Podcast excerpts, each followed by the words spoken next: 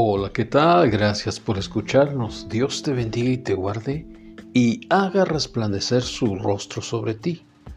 Hoy quiero que reflexionemos acerca de no te sujetes al yugo de esclavitud. Leemos en el libro de Gálatas capítulo 5 verso 1. Estad pues firmes en la libertad con que Cristo nos hizo libres y no estén otra vez sujetos al yugo de esclavitud. En cierta ocasión fue una mujer sorprendida adulterando, siendo infiel a su esposo. Y cuando parecía que todos los que la acusaban tenían la razón para darle juicio de muerte, los escribas y fariseos eran muy religiosos. Le preguntaron a Jesús, Maestro, ¿qué hacemos? Nosotros no la queremos juzgar, pero la ley dice, que hay que apedrearlas para que su sangre caiga sobre ellas. Pero nosotros somos libres de su juicio y de su sangre. Mas Jesús les respondió, el que de vosotros esté sin pecado, sea el primero en arrojar la piedra contra ella. Pasando el tiempo, todos los presentes fueron acusados por sus propias conciencias y la dejaron sola.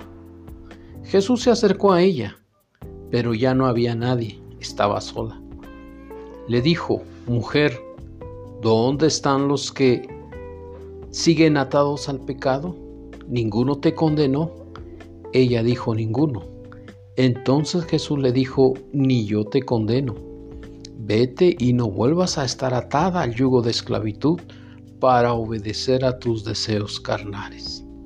Eres libre, no peques más. Lo leemos en el Evangelio de San Juan capítulo 8, verso 1 al 11. En la antigüedad los esclavos no tenían voluntad propia, sino que estaban sujetos a la voluntad de sus patrones.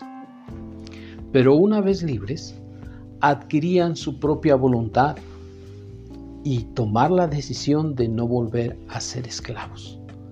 La nación de México hace 200 años fue libre de la esclavitud al enfrentar a sus enemigos.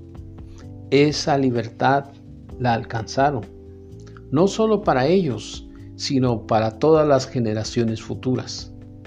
¿Estás disfrutando esa libertad que Dios trajo a toda la nación o sigues viviendo atado a la voluntad de otros?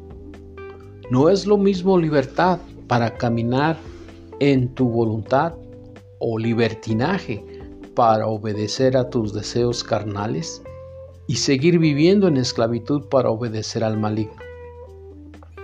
Oremos.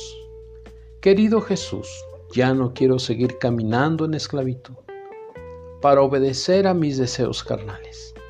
Líbrame, por favor, para no seguir haciendo lo que te desagrada y disfrutar verdaderamente la libertad que tú me das. Amén y amén.